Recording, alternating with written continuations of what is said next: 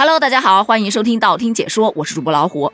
今天的节目开始之前，先问大家一个问题：你愿意接受年薪高但是无事可做的工作吗？如果单纯就这个问题而言，我肯定是愿意去做的。但再加一个附加条件呢？导致你无事可做，是因为你遭遇了职场霸凌，你还愿意干下去吗？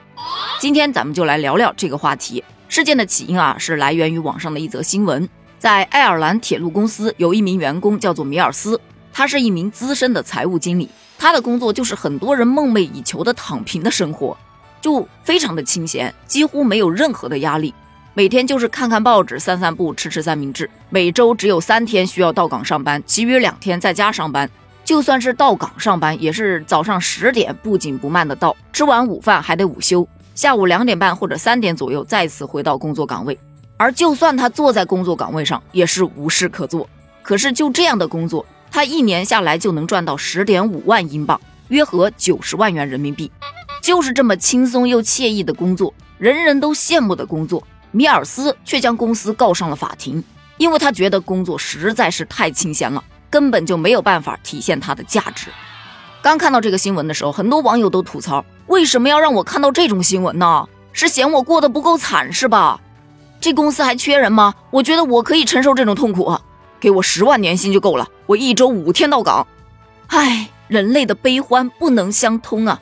确实，很多人都不理解米尔斯为什么要这么做。根据新闻报道，米尔斯在这家铁路公司已经工作了二十多年，是一名不折不扣的老员工。他也曾经身居要职，负责管理了价值近三亿英镑的资本预算。由于表现出色，在二零一零年，他顺利被晋升为财务经理。本来就此飞黄腾达，但是咱们这儿有句老话叫“枪打出头鸟”，很快他就碰壁了，在职场上遭到了霸凌。随后经过他的努力，他又得到了重用。可是他到工作中却发现了一些不同寻常的问题，也就是说有人手脚不干净。出于职业道德，他就去做了些什么，随后就遭到了报复，他的职责被架空了，公司也不允许他再继续管理固定资产。也就是从那个时候起，他就被人孤立了，一直到现在。差不多有快九年的时间。据米尔斯所说，如果能接到任务，哪怕允许他每周只认真工作一次，他都会感到非常的兴奋。但奈何始终没有这样的机会，所以他才一气之下把公司给告上了法庭。其实用一句话来总结，就是他遭遇了职场霸凌，然后又发现相关人员贪腐，举报之后被恶意架空，于是不得不清闲度日。再回过头来品，很多人的画风就转了。确实，这样的工作干起来也没劲。人生的意义不在于工资多少，而在于是否实现了自己的人生价值。毕竟，如果没有遭受到霸凌，他的工资可能远不止九十万年薪，而且接触不到工作核心，无所事事久了，人也许就废了，什么都不会了。到时候再被公司一脚踢了，去到市场中就没有竞争力了。他这是居安思危呀。还有一种观点就是说，公司这是在浪费一个人才的时间。让他去虚度生命，这就是对他的一种惩罚。该男子去起诉，合情合理。但其实还是有很多的小伙伴表示，他这完全不知人间疾苦啊，就应该让他来体验一下累死累活、加班加点、月薪三千的工作。人呐，要学会知足。每天摸鱼赚九十万，这鱼让我来摸，我只要他一半。但抛开人生价值啊，抛开混吃等死啊，咱们往另外一个方面去想。当你遭遇到职场霸凌，人人都排挤你的时候，这份工作做起来真的挺难受的。我记得在我的职场生涯当中，有一次调岗，公司直接把我从这一个部门调到另外一个部门去做了主管。